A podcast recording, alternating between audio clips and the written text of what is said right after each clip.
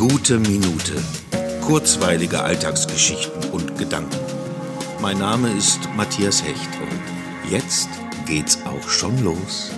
Wäre ich in der Gewerkschaft, so hätte ich mir heute überlegen können zu streiken. Unter dieser Hitze werde ich nicht arbeiten. Aber hey, lass uns nicht über das Wetter reden. Obwohl, das heute in der Ferne vorbeiziehende Gewitter hat einen wunderbar erfrischenden Wind mit sich gebracht, nachdem wir uns zuvor alle vom öffentlichen Rasensprenger haben nass machen lassen.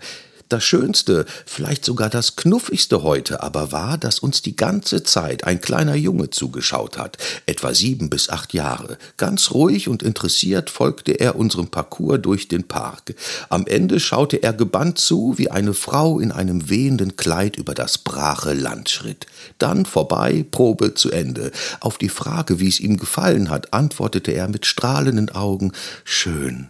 Dieser Moment, dieser Blick und dieses Schön war jede Schweißperle des Tages wert.